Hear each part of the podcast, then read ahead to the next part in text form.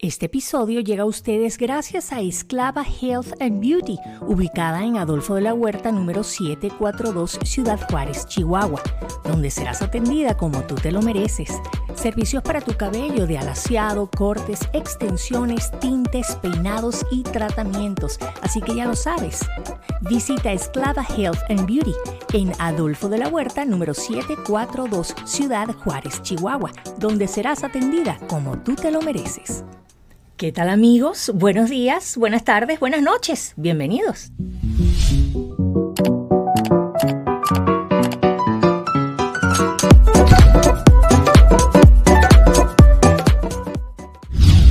Simón Scarano, dermatólogo. ¿Cómo estás? Buenas, ¿qué tal? Gracias por la invitación.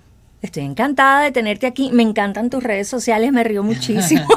Muchas gracias, gracias. Disfrutas mucho haciéndola, ¿verdad? Creando el contenido. Sí, me gusta mucho. La verdad es que siempre me gustó mucho lo que es la edición de videos.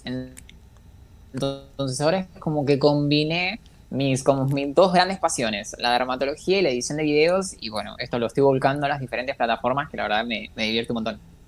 Qué maravilla. Tú sabes que me hiciste recordar, hace unos días entrevisté, conversé más bien con un neurólogo que su Instagram es, es una cosa loca, o sea, es buenísimo. y yo le dije, pero ¿quién te lleva a ti ese Instagram? Y dice, yo, son mis dos pasiones. el diseño y la neurología. Y yo, bueno, imagínate, o sea que eh, me parece fantástico, ¿vale? Esto que, que nos está brindando Hoy en día la tecnología de uno poder compartir sus conocimientos y tratar de ayudar a la gente, ¿vale? Porque de eso se trata. Si no, ¿de qué sirve el conocimiento si no se comparte, verdad, Simón? Tal cual. Y yo creo que hay algo que es súper, súper interesante y es que la gente está abierta a recibir ese conocimiento. A lo mejor hace un par de años, si un dermatólogo subía, no sé, un video a YouTube, un TikTok y demás, no los veía nadie. Y ahora siento que hay como esa necesidad, ese hambre de conocimiento y eso está buenísimo. Claro que sí, además que hoy hay información de todo, hoy hay información de todo. Y, me da risa porque eh, cuando estuvimos haciendo nuestro primer contacto, yo te dije, bueno, Simón, este, no sé, dame, dame algunas alternativas eh, de lo que tú consideres que deberíamos hablar para ver qué tema escojo. Y escogí todo lo que me propusiste, todo, lo escogí todo, porque es que todo es interesantísimo. Sí, interesante. Sí, vale. Y entonces, bueno, pues ¿para qué, ¿para qué me voy a hacer la loca? Hoy vamos a empezar a hablar de este tema, que es algo que yo debo confesar que no lo hago. La mm. importancia de usar el protector solar todo el tiempo, a diario, todo el año, estemos en verano, estemos en invierno, yo no lo uso. Como que me ah. desespera el pegoste, el patú, que yo no sé. no ah, tengo la costumbre. Es muy frecuente, yo veo eso en mis pacientes que me dicen, no, no uso el protector porque me deja la cara pegoteada, que me deja la cara incómoda.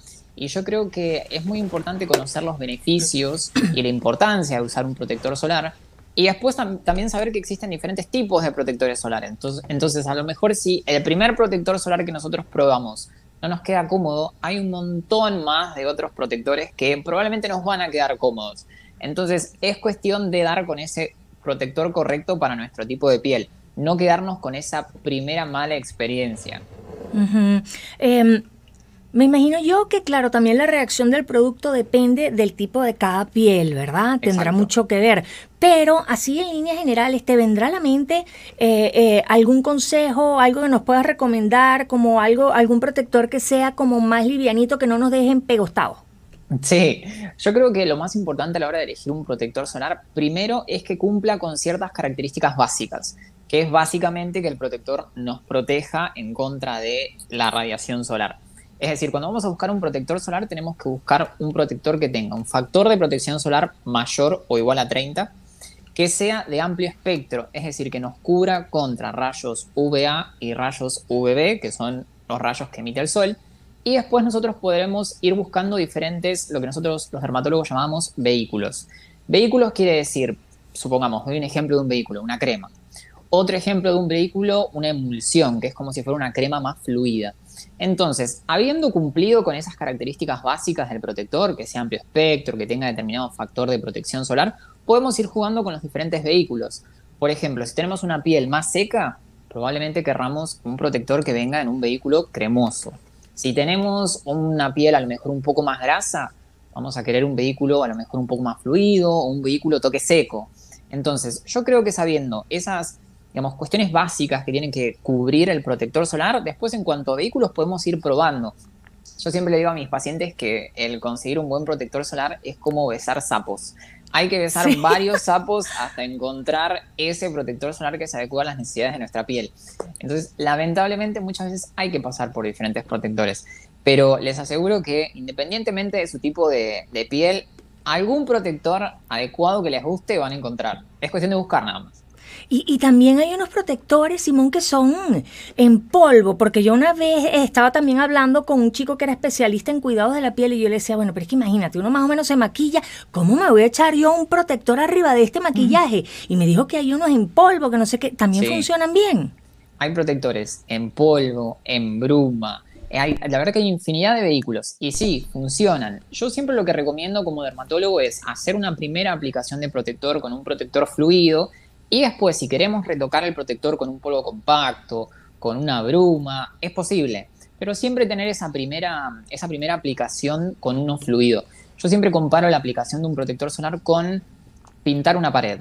Entonces, la, la, forma más eficaz de pintar una pared va a ser con un pincel, con un rodillo. Y el protector sería nuestra pintura. Entonces, la primera mano la podemos hacer con un protector fluido. Si lo hiciéramos con una bruma, probablemente parte de ese protector se volaría con el viento o habrían zonas que a lo mejor no cubriríamos correctamente.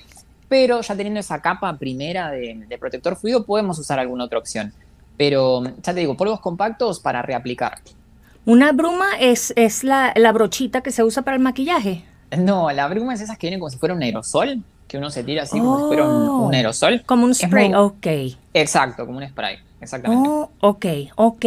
Oye, Simón, y otra cosa, ¿no? La gente piensa que, que, bueno, que solamente tenemos que protegernos del sol y todo esto, pero hoy en día que estamos tan expuestos mm.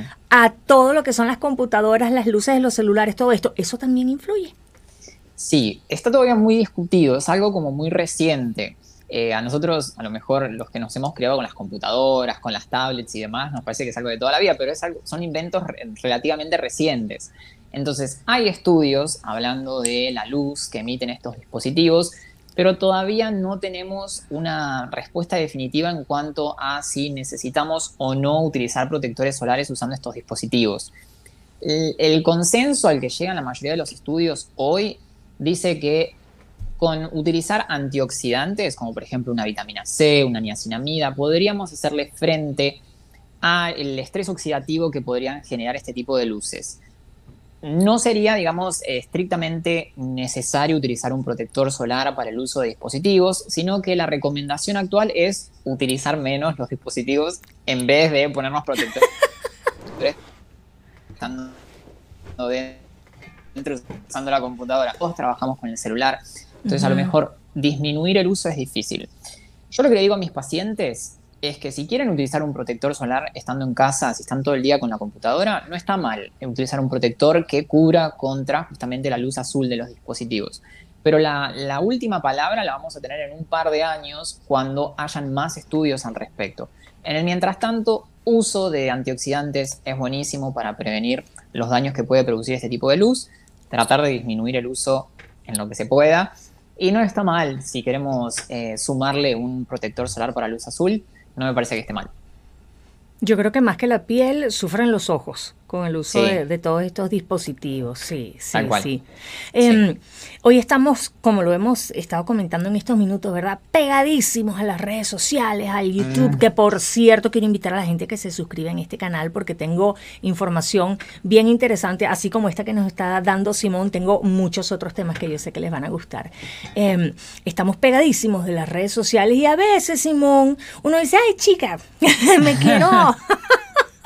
Quiero, tengo, tengo, una manchita aquí. Déjame buscar aquí en las redes sociales a ver qué, qué, puedo conseguir. Oh my God, y sale cada cosa, Simón. Yo creo que casi lo que le falta. Debe haber alguien por ahí que hasta aduce una piedra pomes para. O sea, son unas cosas loquísimas que uno consigue en las redes sociales. Entonces hay una influencia de las redes sociales al momento de cuidarnos la piel. Algunas son para bien y otras son para mal. O sea, es como, como todo en la vida, Simón, uno tiene que buscar una fuente fidedigna, porque de darte un consejo te lo puede dar cualquiera, pero ¿quién es esa persona que te está dando el consejo? Por eso es que te contacté a ti, porque tú eres dermatólogo. Entonces, háblanos un poquito de esto, de esta influencia que tenemos.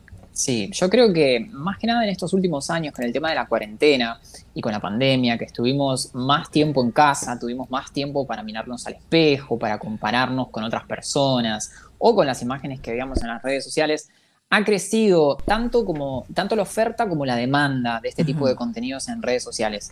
Hay mucha oferta que es muy buena, la verdad es que hay muchos profesionales en redes sociales que son buenísimos y que dan consejos y recomendaciones que están bárbaras, pero bueno, también hay un aumento en la oferta de, bueno, otras eh, cosas que a lo mejor no son tan buenas, algunas riesgosas, algunas un poco menos riesgosas, pero que, ya te digo, si se aplican sin el conocimiento adecuado, pueden traer algún tipo de alteración a nivel de la piel y demás. Entonces yo creo que hay que tener mucho cuidado a la hora de consumir este tipo de contenido. Yo creo que es muy importante mencionar que no toda persona que hable de piel en una red social es un dermatólogo o una cosmetóloga o un dermocosmiatra, sino que puede ser una persona que a lo mejor tiene ganas de hablar de piel y, lo, y habla porque puede y porque quiere y porque tiene la posibilidad. Entonces, mucho cuidado con qué consumimos. Y también yo creo que, em, a ver, es muy importante, el, yo lo hablo mucho con mis pacientes, tener en cuenta que las redes sociales creo que también han creado como un estándar de belleza y de, de la piel ideal que en verdad no existe. Entonces yo creo Esos filtros, Simón, los filtros. Tal cual. Ojalá existieran, pero no existen. Yo creo que es muy importante el remarcar la belleza de la piel real. O sea, no existen los filtros. Lamentablemente no existen los filtros. Y la piel real tiene poros, la piel real tiene pelos, la piel real tiene cicatrices, granitos. Entonces también amigarnos un poco con eso. Claro, claro. Tú sabes que yo creo que por supuesto que todos nos vemos espectaculares con esos filtros. Ya hoy en día ya casi no quiero ni tomarme una foto que no tenga un filtro, ¿verdad? Porque de verdad que es muchísimo el cambio. Pero yo creo eh, que, que muy dentro de nosotros, Simón, yo creo que no va a pasar mucho tiempo como para que empiece a disminuir el uso tan exagerado que tenemos hoy en mm. día de los filtros, porque es que, es que, por favor, vale, o sea, tú no sabes, eso no existe. Eso no existe. Yo sé que hay personas que tienen pieles maravillosas, pero es que se pasan, Simón, se pasan con los filtros y luego la ven en persona y dice, ¿será la misma o es una impostora?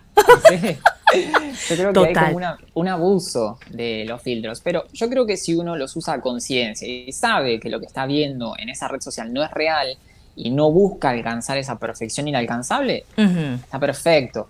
Pero a lo mejor personas chicas, eh, adolescentes y demás que están como desarrollándose, desarrollando su, autoestima y ven que no, no logran alcanzar ese ideal porque simplemente no existe y se frustran, yo creo que ahí está el problema.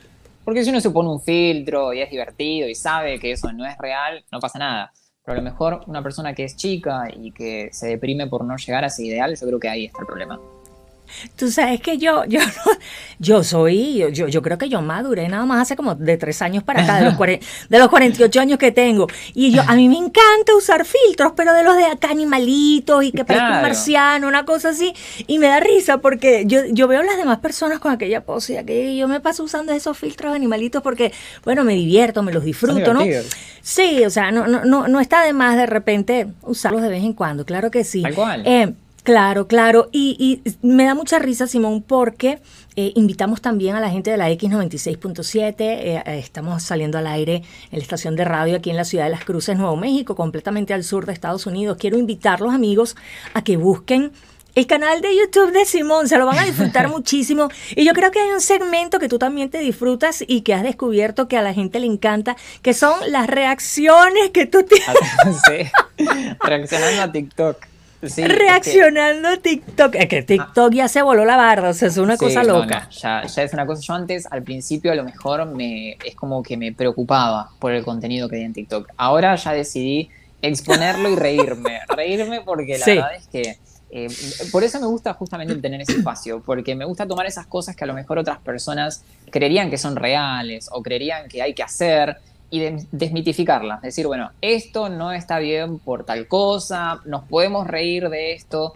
Eh, la idea no es justamente retar a nadie, ni ninguna actitud de ningún... No, la idea es reírnos, aprender de los errores Y la verdad es que es muy divertido.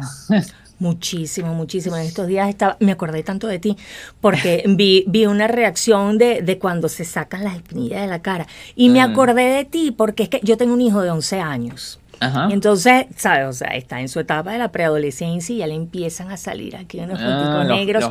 yo no me puedo, no me puedo controlar, Simón. No me importa, no me importa. es muy tentador. Yo te digo, yo como dermatólogo me encanta la extracción de comedones y demás pero no es algo que se pueda hacer en todos los pacientes ni en todas las lesiones. Hay ciertas indicaciones particulares, pero en TikTok vemos cada cosa que se explota y de cada manera que no, no, no, no, no es aconsejable. No, hay, hay gente que se pasa, sí, hay gente que se pasa. Em, algo también bien importante, Simón, eh, muchísimas veces vaya, queremos eh, hacer una rutina de cuidado para la piel y entonces vamos a una tienda, compramos un montón de cremas que no necesariamente tienen que ser las mejores, pero son las más caras, entonces asumes que son las mejores y eso no es así. Y tampoco quiere decir que las más baratas vayan a ser las peores, porque hay unas cremas que son de precios accesibles y que trabajan muy bien. Entonces eh, es, es bueno tener un poco de asesoría y es bueno también saber que hay rutinas que son básicas, rutinas de cuidado de la piel en casa. ¿Qué podemos hacer, Simón, en ese caso? Yo siempre lo que le digo a mis pacientes y a la gente que, con la que eh, charlo, la, la, comunidad de YouTube, de Instagram y demás, es que tenemos que tener en cuenta que a la hora de armar una rutina para cuidar la piel no necesitamos tener miles de productos, no tenemos que comprar los productos más caros, sino que tenemos que, yo siempre digo, yo me conformo con que tengan tres productos básicos como para arrancar. Y después de que compren según la necesidad de sus pieles. Porque muchas veces pasa que uno va a una farmacia, a un supermercado y se tienta y empieza a comprar cosas y compra cosas y compra cosas y después no sabe Y luego te ponen una moda. No, sí, no, no, y entonces te ponen eh, una crema eh, para combatir las arrugas y la modelo tiene como 17 años, pero qué ridículo es esta, vale, esa mujer no tiene arrugas. Hubo una época donde estaba súper, súper de moda los exfoliantes, por ejemplo, que todos querían un scrub para la cara, un scrub para la cara, pero yo me pregunto, ¿necesita tu piel un exfoliante? Entonces, empezar a comprar según necesidad. Eh, y ya te digo, tres productos básicos son suficientes como para arrancar a cuidarnos la piel. Primero, un limpiador, tener un correcto limpiador que se adecue a la piel de cada uno. No es lo mismo una piel muy oleosa que sufre de acné que una piel seca, por ejemplo. Entonces, no comprar eh, todos el mismo limpiador, sino comprar un limpiador que vaya de acuerdo a nuestra piel. Ahí va a decir limpiador para piel grasosa, para piel seca, así dice. Exacto, hay infinidad de productos de limpieza, hay que tratar de orientarnos según nuestra necesidad. Por ejemplo, te doy un ejemplo. Eh, pieles secas se van a ver beneficiados, se van a ver beneficiadas con el uso de un limpiador cremoso, por ejemplo, un limpiador que pueda hidratar, que no solo, limpie, sino que además no te irrite la piel, que te pueda aportar algo más para combatir esa resequedad. Lo mismo pasa con las pieles grasas, algún limpiador que tenga algún principio activo que te ayude a limpiar los poros o a prevenir la aparición de granitos. Entonces, ir buscando ese limpiador que se adecue a las necesidades de nuestra piel. El segundo, sí, tengo una pregunta, perdón. Por ejemplo, yo ahora estoy usando un limpiador que es eh, como si fuera un jabón, pero es, limpiador, es, líquido, ¿verdad? ¿Cuál es la sensación que a uno le debe quedar en la piel en cuanto usas el limpiador? Porque a veces uno se recién lava la cara con el limpiador y que quedas así como medio acartonado. ¿Eso quiere decir que es muy fuerte para tu piel? Depende. Hay algunos limpiadores que tienen principios activos que tienden a resecar un poco más la piel, que por ejemplo son muy útiles en casos de pieles grasas o pieles acnéicas. Por eso es tan importante el complementar el uso del limpiador con el segundo producto, que es eh, fundamental en lo que es una rutina básica de cuidados, que es un hidratante. Siempre el limpiador tenemos que complementarlo también con un hidratante adecuado para nuestro tipo de piel, porque justamente algunos limpiadores son un poco más digamos, como un poco más fuertes, tienen un efecto más astringente que otro, o tienen ciertos principios activos que pueden dejar la piel un poco tirante. Entonces, siempre después de usar un limpiador tenemos que tener un hidratante como para complementar esa resequedad o esa tirantez que pueda producir el limpiador que usamos. Hay algunos limpiadores que no producen esa, esa sensación. Entonces, por eso es tan importante buscar un limpiador que sea, claro, que sea adecuado para nuestro tipo de piel. Si tenemos una piel seca, buscar un limpiador que nos hidrate. Tenemos una piel a lo mejor un poco más oleosa, bueno, a, lo mejor algún limpiador que tenga un principio activo que nos ayude a limpiarla en profundidad. Pero por eso es tan importante buscar uno, un limpiador adecuado. Ok, ok. Este, ¿Qué opinas tú del... ay, se me, se me ha ido el nombre. Te limpias astringente, se llama el, spray que te echas antes de la crema hidratante. El tónico. El tónico, perdón. El astringente. bueno, el tónico también se puso muy de moda. Es como, creo que han habido como grandes modas en estos últimos años. Yo creo que el tónico fue una gran moda. Yo lo que le digo a mis pacientes es que no lo considero un producto fundamental. Mm, a ver, a la hora de armar una rutina también hay que tener mucho en cuenta lo que son los costos. Entonces, a lo mejor, si vos me preguntás un producto que yo podría obviar y no comprar para abaratar costos, te diría el tónico para mí no es necesario. Menos mal porque se me acabó y no lo he vuelto a comprar. Hay, algunos tónicos que sí, que pueden servir, que tienen ciertos principios activos que son un poco más médicos, por ejemplo, para pieles grasas, pieles acnéicas, pueden tener ciertos principios activos que nos pueden ayudar, pero a lo mejor un tónico hidratante, si tenemos un buen limpiador y tenemos un buen hidratante, la verdad que para mí es redundante.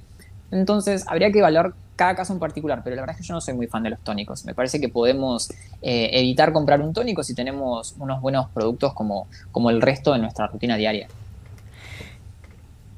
Tú ¿Qué opinas de la crema hidratante que usemos para el rostro y para, la, para los ojos? ¿Es, pura mercadotecnia o si realmente es necesario tener una para el resto de la cara y otra para aquí para los ojitos? Bueno, el, hidratante es el, segundo producto básico que nosotros necesitamos en esta rutina eh, básica de tres pasos. El hidratante es súper, súper, súper importante. Hay algunos hidratantes que vamos a poder usar en la cara y en el contorno de ojos y hay algunos que no. Todo va a depender del principio activo que tenga el hidratante, si simplemente es un hidratante o si tiene algún principio activo más, y del vehículo, ya que la zona del, contorno de ojos es una piel, digamos, es una zona con una piel muy sensible, entonces a lo mejor una crema hidratante que solamente tenga principios activos hidratantes y un vehículo gentil, se va a poder usar tanto en la cara como en el contorno de ojos. Pero muchas veces algunas cremas o algunos productos hidratantes combinan estos principios activos hidratantes con otros principios activos que pueden resultar un poco irritantes para el contorno de ojo. Entonces, habría que ver cada producto en particular, pero te puedo decir a grandes rasgos que muchos de los, de los hidratantes que se usan en la cara suelen ser aptos para el contorno de ojos. Es cierto que hay un poco de marketing en lo que son los contornos de ojos y es cierto también que hay algunos contornos de ojos que tienen algunos principios activos descongestivos o despigmentantes, que están buenos para la, la, zona del contorno de ojos que a lo mejor no tiene una crema hidratante especial. Claro, y, y, y, la gran mayoría, bueno, que es que creo que nunca he visto una que no lo diga. Eh, eh, la crema hidratante siempre te dice, evite el, contorno de los ojos. Y entonces uno, como ya tú no sabes a quién creerle, yo, yo, yo prefiero evitarlo, no vaya a ser, y me compro mi cremita para el contorno de ojos. Porque, Está muy bien. Entonces, probablemente eh, lo, lo, que nos pueda marcar la pauta, si, si lo puedes usar o no, cerca del contorno de los ojos es la reacción que tu propia piel te vaya a dar, ¿no? Sí, eh, yo creo que depende mucho de, eh, sí, cuidado, de la tolerancia de la, digamos, la, la, tolerancia que tenga nuestra piel y de los principios activos. Si nosotros a lo mejor tenemos una crema que tiene retinoides que estamos usando en la cara, bueno, en el contorno de ojos no, porque es una piel sensible y se va a irritar. A lo mejor tenemos una crema que tenga, combine diferentes tipos de alfa o beta hidroxiácidos, contorno de ojos no, porque se va a irritar. Pero si a lo mejor tenemos una crema o un serum a base de ácido hialurónico y ácido hialurónico y no mucho más, no hay ningún tipo de problema con usarlo en el contorno de ojos. Entonces, siempre, como con todo producto nuevo que empezamos a usar, hay que empezar a usarlo de a poco, hacer pruebas de tolerancia en pequeñas zonas de la piel e ir viendo. Si nuestra piel lo tolera, está perfecto. Hay ciertos no que van a ser siempre no, como por ejemplo estos principios activos que yo te decía pero hay algunos productos que a lo mejor no están orientados al contorno de ojos, pero si tenemos buena tolerancia los podemos usar sin ningún problema. ¿Qué es lo que te preguntaba la gente en tu consulta? Estás en Argentina, Simón. Estoy en Argentina. Ah, ok, ¿y solamente haces consultas presenciales o también las haces en línea? Hago virtual y hago presencial. Hago las dos cosas. Qué maravilla, ya no hay tiempo ni, ya no hay tiempo ni para descansar. No, imagínate que ahora estoy en el hospital, o sea, eh, la verdad que estoy trabajando mucho, estoy trabajando mucho, pero no me puedo quejar, la verdad que estoy súper contento. Ay, gracias a Dios, gracias a Dios. Cuéntame una cosa, ¿cuánto tiempo llevas ejerciendo la dermatología? Mira, yo me recibí hace dos años, porque ahora con la pandemia es como que se nos mezclan todos los, todos los tiempos, pero eh, tres años, tres años porque hice un año de jefatura y así que sí, tres años. Oye, y cuando, cuando tú te graduaste, ¿tú pensaste que ibas a tener el boom en el mundo digital que estás teniendo y que ibas a poder atender gente a través de tu celular o de tu computadora solamente aplicando tus conocimientos. ¡Qué maravilla, Simón! Nunca. Yo creo que, esto, este mundo de, la, atención virtual no, no, se me hubiera ocurrido nunca. Previo a la, a la pandemia, a la cuarentena, nunca jamás. Yo siempre fui, fui muy consumidor de YouTube, redes sociales y demás, porque me crié con esto.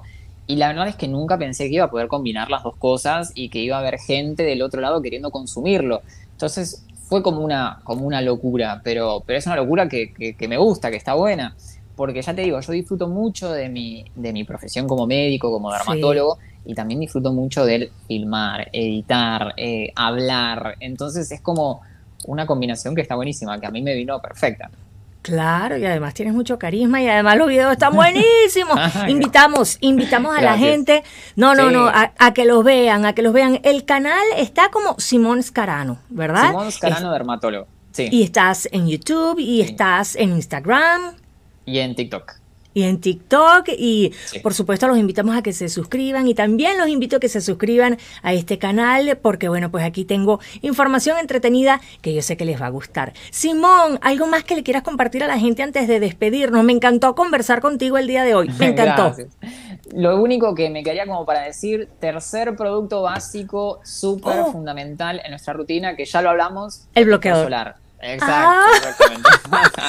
Oye, fíjate que yo me iba a ir con la idea, qué bueno que lo concretaste, porque me iba a ir con la idea de que probablemente era el del contorno de los ojos. No, protector. Y se usa el protector en el contorno de ojos, súper importante, porque muchas veces escucho un montón de pacientes que me dicen, no, pero me dijeron que en el contorno de ojos no se usa protector.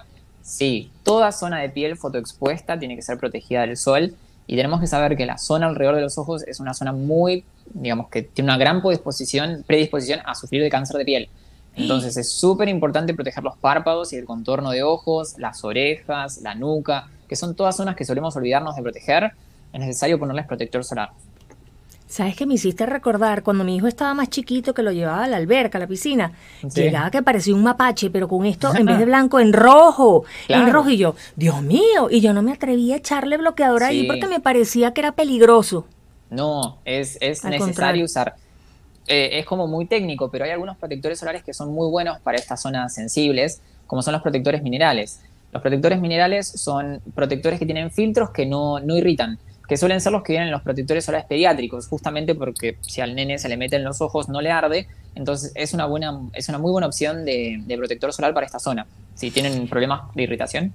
Ajá, y sabes que me pasa mucho, em, yo no sé, es, verdad que los productos que se aplica uno por aquí se, se pueden ir... Eh, eh, eh, corriendo la piel, los va absorbiendo y llega un momento que como que tengo que lavarme los ojos porque como que los siento cansados. Puede pasar, puede ser que difundan o puede ser ahora con el uso de barbijo, que constantemente nos estamos frotando la cara, o aunque no nos demos cuenta, nos estamos tocando constantemente la cara, que es uno de los grandes problemas que tuvimos en pandemia.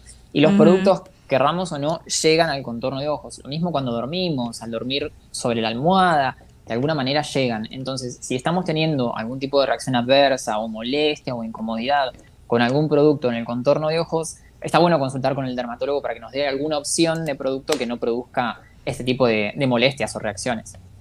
Entendido, todo tiene un porqué. Simón, muchísimas gracias por tu tiempo. Gracias por Qué bueno. No, yo estoy encantada. Qué bueno, qué bueno tenerte aquí. Amigos, eh, yo me despido. Espero que tengan un día fantástico, una vida maravillosa.